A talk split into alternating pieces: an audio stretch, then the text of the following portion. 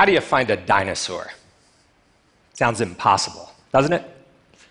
It's not. And the answer relies on a formula that all paleontologists use. And I'm going to tell you the secret. First, find rocks of the right age. Second, those rocks must be sedimentary rocks. And third, layers of those rocks must be naturally exposed. That's it. Find those three things and get yourself on the ground. Chances are good that you will find fossils. Now, let me break down this formula. Organisms exist only during certain geological intervals. So you have to find rocks of the right age, depending on what your interests are. If you want to find trilobites, you have to find the really, really old rocks of the Paleozoic, rocks between a half a billion and a quarter billion years old. Now, if you want to find dinosaurs, don't look in the Paleozoic, you won't find them. They hadn't evolved yet. You have to find the younger rocks of the Mesozoic, and in the case of dinosaurs, between 235 and 66 million years ago. Now, it's fairly easy to find rocks of the right age at this point because the Earth is, to a coarse degree, geologically mapped. This is hard won information. The annals of Earth history are written in rocks, one chapter upon the next, such that the oldest pages are on bottom and the youngest on top. Now, were it quite that easy, geologists would rejoice. It's not. The Library of Earth is an old one and has no librarian to impose order. Operating over vast swaths of time, myriad geological processes offer every possible insult to the rocks of ages. Most pages are destroyed soon after being written. Some pages are overwritten, creating difficult to decipher palimpsests of long gone landscapes. Pages that do find sanctuary under the advancing sands of time are never truly safe. Unlike the moon, our dead rocky companion, the Earth is alive, pulsing with creative and destructive forces that power its geological metabolism. Lunar rocks brought back by the Apollo astronauts all date back to about the age of the solar system. Moon rocks are forever. Earth rocks, on the other hand, face the perils of a living lithosphere, all will suffer ruination through some combination of mutilation, compression, folding, tearing, scorching, and baking. Thus, the volumes of Earth history are incomplete and disheveled. The library, library is vast and magnificent, but decrepit. And it was this tattered complexity in the rock record that obscured its meaning until relatively recently. Nature provided no card catalog for geologists. This would have to be invented. 5,000 years after the Sumerians learned to record their thoughts on clay tablets, the Earth's volumes remained inscrutable to humans. We were geologically illiterate, unaware of the antiquity of our own planet, and ignorant of our connection to deep time. It wasn't until the turn of the 19th century that our blinders were removed First, with the publication of James Hutton's Theory of the Earth, in which he told us that the Earth reveals no vestige of a beginning and no prospect of an end. And then with the printing of William Smith's Map of Britain, the first country scale geological map, giving us for the first time predictive insight into where certain types of rocks might occur. After that, you could say things like, if we go over there, we should be in the Jurassic. Or if we go up over that hill, we should find the Cretaceous. So now, if you want to find trilobites, get yourself a good geological map and go to the rocks of the Paleozoic. If you want to find dinosaurs like I do, find the rocks of the Mesozoic and go there. Now, of course, you can only make a fossil in a sedimentary rock, a rock made by sand and mud. You can't have a fossil in an igneous rock formed by magma like a granite, or in a metamorphic rock that's been heated and squeezed and you have to get yourself in a desert. It's not that dinosaurs particularly lived in deserts, they lived on every landmass and in every imaginable environment. It's that you need to go to a place that's a desert today, a place that doesn't have too many plants covering up the rocks, and a place where erosion is always exposing new bones at the surface. So find those three things rocks of the right age, that are sedimentary rocks, in a desert, and get yourself on the ground, and you literally walk until you see a bone sticking out of the rock. So here's a picture that I took in southern Patagonia. And every pebble that you see on the ground there is a piece of dinosaur bone. So when you're in that right situation, it's not a question of whether you're going to find fossils or not, you're going to find fossils. The question is will you find something that is scientifically significant? And to help with that, I'm going to add a fourth part to our formula, which is this get as far away from other paleontologists as possible. it's not that I don't like other paleontologists. When you go to a place that's relatively unexplored, you have a much better chance of not only finding fossils, but of finding something that's new to science. So that's my formula for finding dinosaurs, and I've applied it all around the world. In the austral summer of 2004, I went to the bottom of South America, to the bottom of Patagonia, Argentina, to prospect for dinosaurs. A place that had terrestrial sedimentary rocks of the right age, in a desert, a place that had been barely visited by paleontologists. And we found this. This is a femur, a thigh bone of a giant plant eating dinosaur. That bone is 2.2 meters across, that's over seven feet long. Now, unfortunately, that bone was isolated. We dug and dug and dug, and there wasn't another bone around. But it made us hungry to go back the next year for more. And on the first day of that next field season, I found this another two meter femur. Only this time not isolated, this time associated with 145 other bones of a giant plant eater. And after three more hard, really brutal field seasons, the quarry came to look like this. And there you see the tail of that great beast wrapping around me, and the giant that lay in this grave, the new species of dinosaur, we would eventually call Dreadnoughtus schrani. Dreadnoughtus was 85 feet from snout to tail.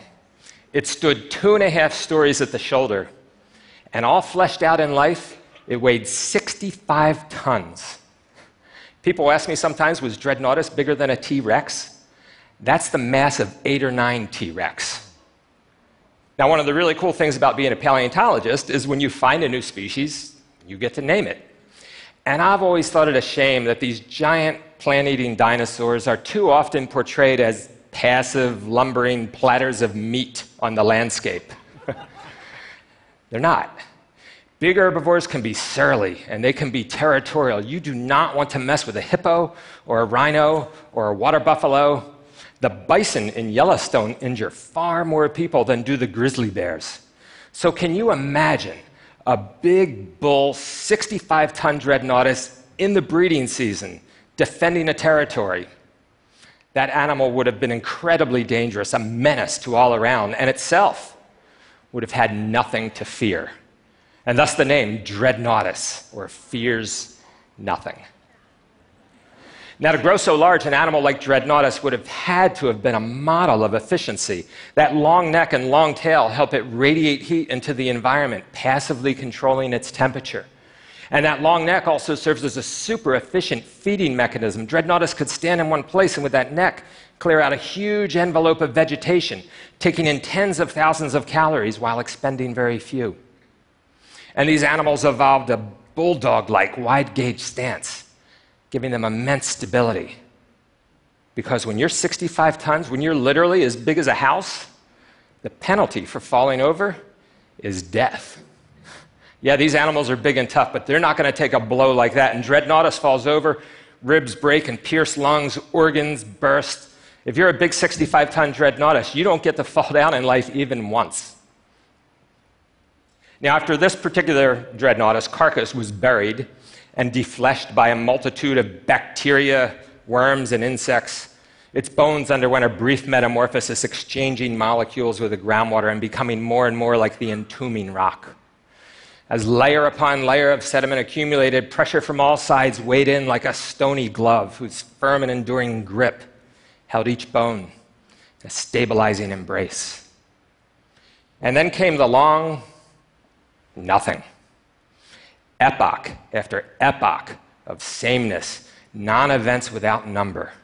All the while, the skeleton lay everlasting and unchanging in perfect equilibrium within its rocky grave. Meanwhile, Earth history unfolded above. The dinosaurs would reign for another 12 million years before their hegemony was snuffed out in a fiery apocalypse.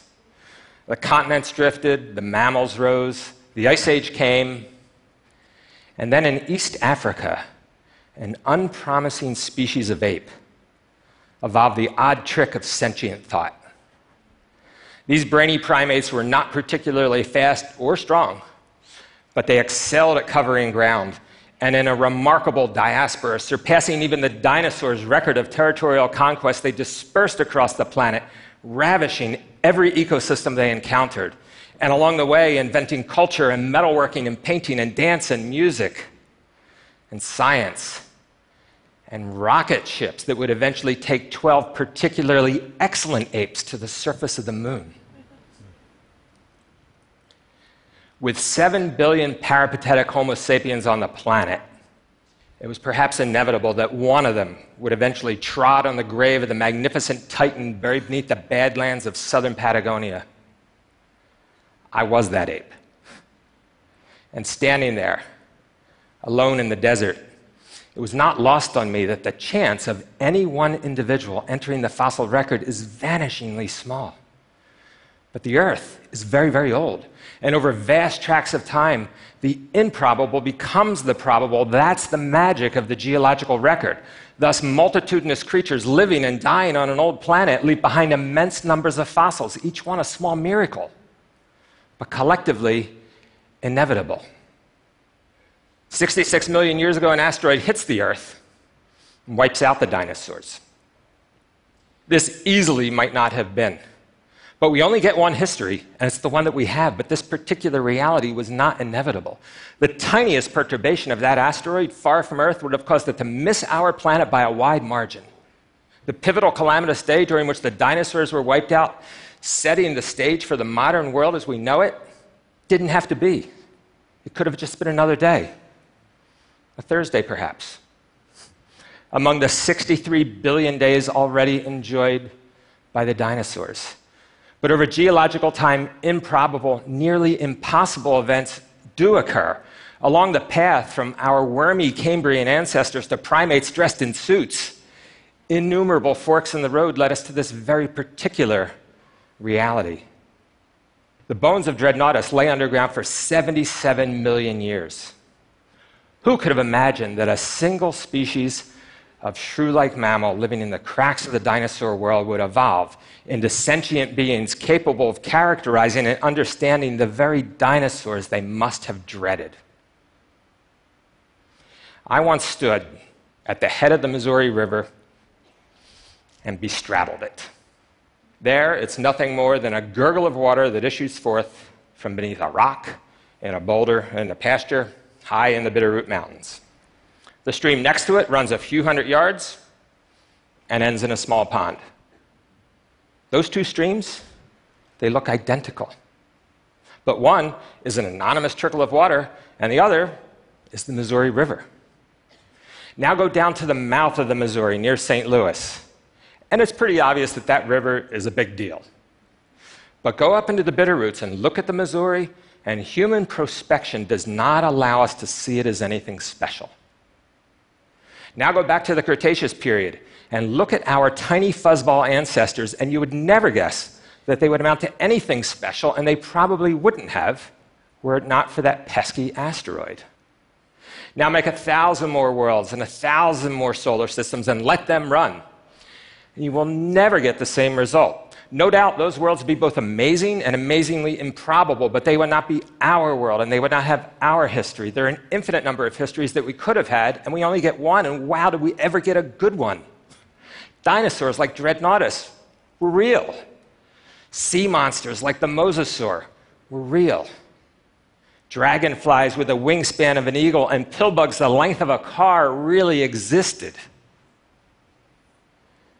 Why study the ancient past? because it gives us perspective and humility. The dinosaurs died in the world's fifth mass extinction, snuffed out in a cosmic accident through no fault of their own. They didn't see it coming, and they didn't have a choice. We, on the other hand, do have a choice. And the nature of the fossil record tells us that our place on this planet is both precarious and potentially fleeting. Right now, our species is propagating an environmental disaster of geological proportions that is so broad and so severe, it can rightly be called the sixth extinction. Only unlike the dinosaurs, we can see it coming. And unlike the dinosaurs, we can do something about it. That choice is ours. Thank you.